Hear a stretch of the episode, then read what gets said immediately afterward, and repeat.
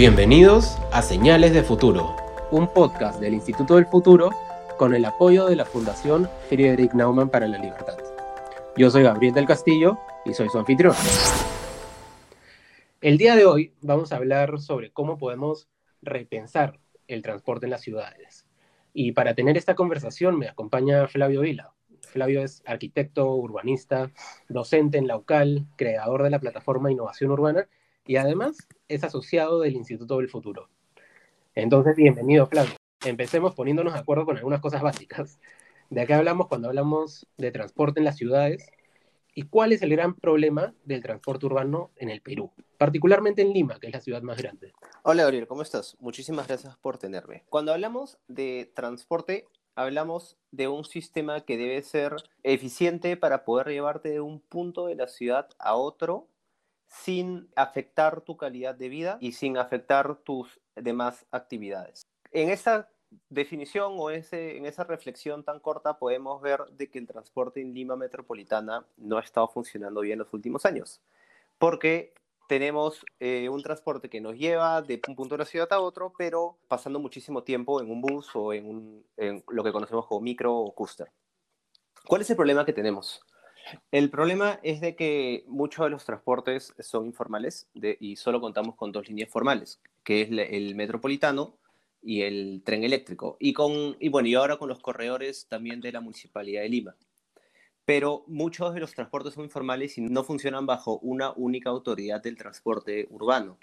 Entonces, no tenemos, por ejemplo, en Perú o en Lima, una tarjeta que funcione para todas las líneas no tenemos de una estación intermodal para pasarnos de una línea de bus a una de tren. Y eso es algo que eh, actualmente es complicado también de lograr porque la ciudad ya está consolidada. Y bueno, estos problemas, los que vivimos en Lima y nos tenemos que mover de un lugar a otro, los conocemos bien, ¿no? Nos afectan a todos. ¿Qué hay sobre, digamos, el resto del país? Hay un tema porque desde nuestra planificación hay un enfoque bien urbano, o sea, y todas las ciudades se entienden bajo un enfoque que está hecho en Lima y desde Lima y para, para el Perú. Entonces, a falta de tener un instrumento que comprenda el habitar en, en distintas situaciones, básicamente todo está creciendo de una manera limeña. y en el Perú, en muchísimas expansiones urbanas se están dando informalmente y se están, están creando zonas periféricas urbano-marginales con las mismas problemáticas de transporte que tenemos acá en Lima, y es la falta de acceso, em, la, la dificultad, el, tráfico, la centralización de usos, de lo cual podemos hablar más adelante también. Bueno, eso es importante para tener claro que los, si los problemas son uniformes o no. Parece que eh, debido a que han replicado un poco el modelo de Lima en el resto del país, imagino que los problemas son parecidos, ¿no es cierto? Sí, de todas maneras. Y yo que he visitado varios lugares del Perú, he visto, por ejemplo, he trabajado con zonas periféricas en Ayacucho y me doy cuenta que el acceso al transporte público de una zona periférica en Ayacucho es igual de difícil que una zona en San Juan. Por ejemplo, en una zona, eh, una zona elevada arriba en, en, los cerros de San Juan. Y hay un concepto que se llama último kilómetro que mide el tiempo que tienes desde tu último paradero hasta tu casa.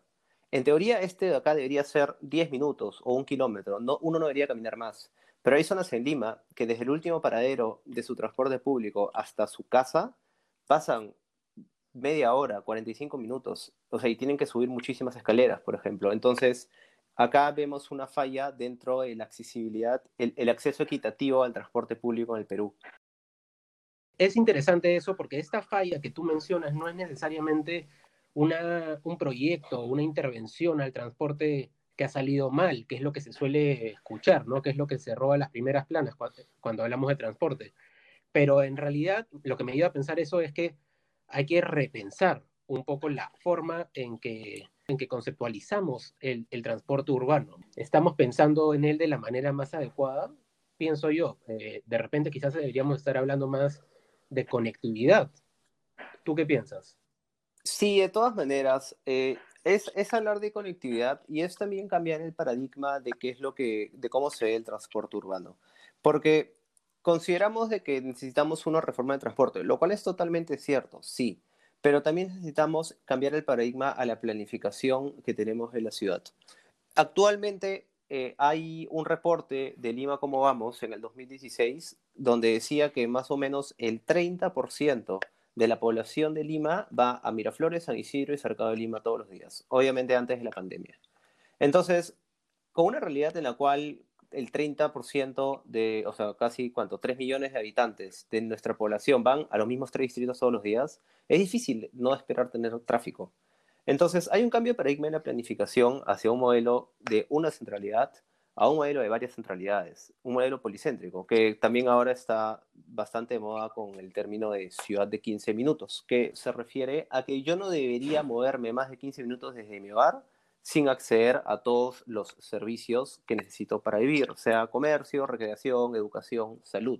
Hablar de una ciudad policéntrica es también lo mismo. Una centralidad es un lugar donde están todos los servicios y equipamientos que necesita una población para poder vivir. Entonces, hay, otro concepto también que se llama el desarrollo orientado al tránsito, que identifica los lugares de la ciudad donde hay mayor masa de gente por el tránsito o los flujos que se dan y planifica los usos y los equipamientos en base a eso.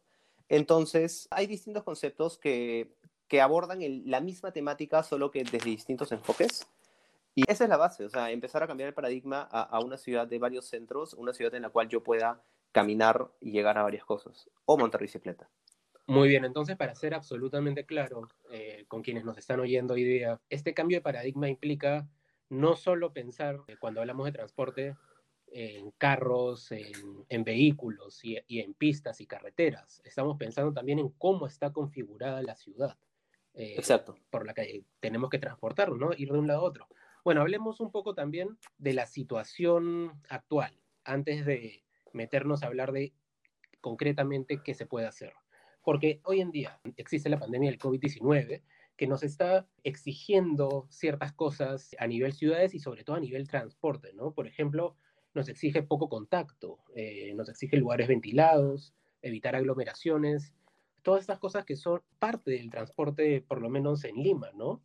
Entonces, ¿cómo es que está afectando el transporte y la forma en que pensamos en él? ¿Y son esos efectos algo de corto plazo o se van a quedar con nosotros? Sí, totalmente. El, el, COVID ha cambiado la manera como entendemos la ciudad y la manera como estábamos acostumbrados a planificar la ciudad el COVID nos da la contra a, toda la, a todos los cánones que, que, teníamos en la planificación. Entonces, de alguna manera, el, el, vehículo privado se ha vuelto más seguro que el transporte público. Pero también es un buen momento para empezar a pensar de que la gente no se está moviendo mucho de sus casas y la gente no quiere moverse mucho porque hay, hay bastante miedo. Entonces, ¿por qué no empezamos a generar estas centralidades, lo que yo hablaba? O si no centralidades, porque es una palabra muy grande, al menos cambios de usos en, zonas residenciales para que las personas puedan salir de sus viviendas y tener varios servicios y, equipamientos cerca. Yo vivo en una zona de Lima en la cual puedo llegar al, al comercio a una tienda caminando.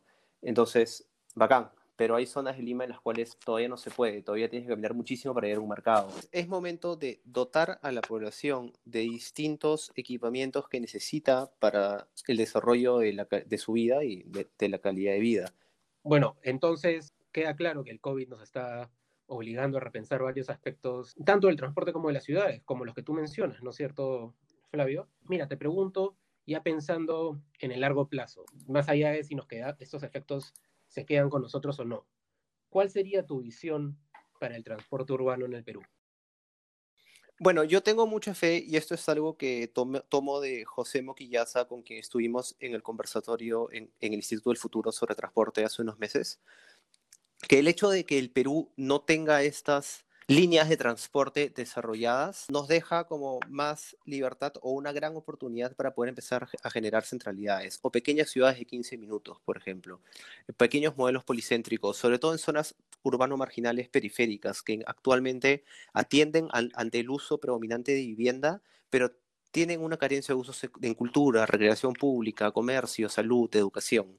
Y por otro lado, eh, entender de que el Perú tiene distintas maneras de habitar y de que toda la normativa y todos los manuales no pueden ser producidos en Lima para el Perú, porque tenemos regiones distintas, con topografías distintas, con horizontes ontológicos y epistémicos distintos, y, territorios distintos y climas. Entonces, es entender la gran diversidad del habitar que tenemos y poder plantear modelos de ciudad, sean policéntricos, pero sostenibles en general, eh, para las distintas eh, realidades que hay en nuestro país.